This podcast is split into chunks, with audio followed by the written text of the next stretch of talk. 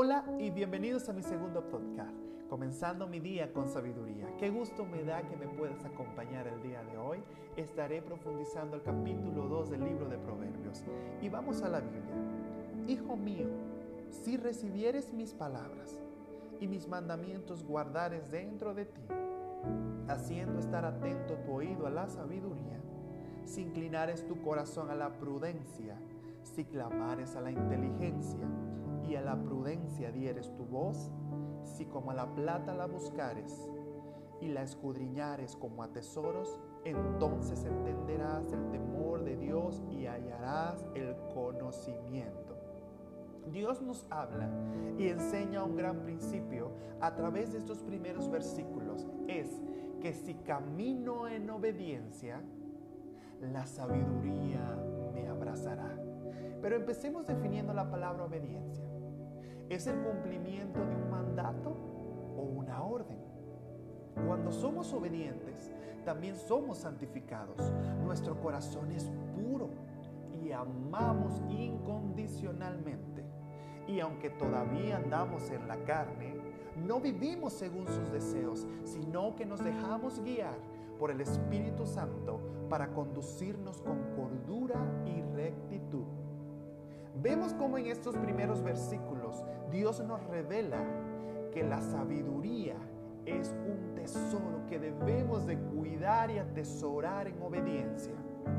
Bien sabía Salomón que la única forma de gobernar al pueblo de Israel iba a ser posible si solo si él obedecía la voz de Dios y sus mandamientos.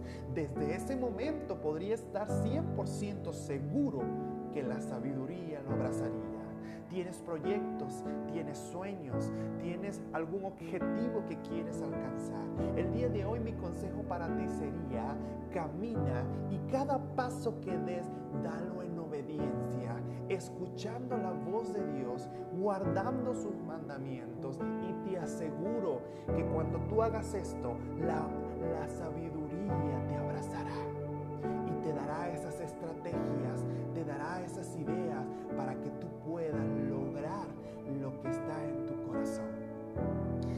seguimos avanzando en los versículos del 6 al 22, somos confrontados con una verdad. Dice, si nuestra vida es un reflejo de amor y obediencia a Dios, seremos esa guía en medio de una sociedad que camina con los ojos vendados, que no sabe a dónde ir. Vivimos en unos tiempos bien difíciles, que solamente la gracia de Dios nos guarda. Tiempos en los cuales el amor de muchos se ha apagado. Por eso, no seamos ese pueblo que perece por falta de conocimiento, porque se ha extraviado de la verdad. Antes bien, doblemos nuestras rodillas, doblemos nuestro corazón para que alcancemos misericordia y, así podamos ver cumplido su propósito en nuestras vidas. Por eso te digo, da un paso, da otro paso en este día y cada paso que des, recuerda estas palabras.